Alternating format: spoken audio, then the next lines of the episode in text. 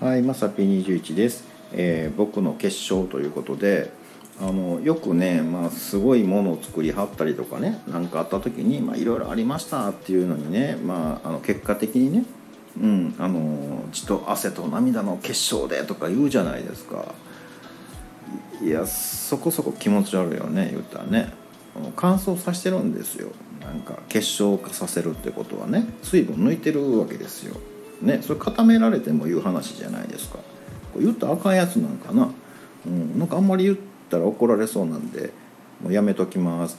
ということで本日は以上となります、えーまた下に並んでるボタン等を押していただきますとこちらからもお伺いできるかと思います。ではではまさぴ21でした。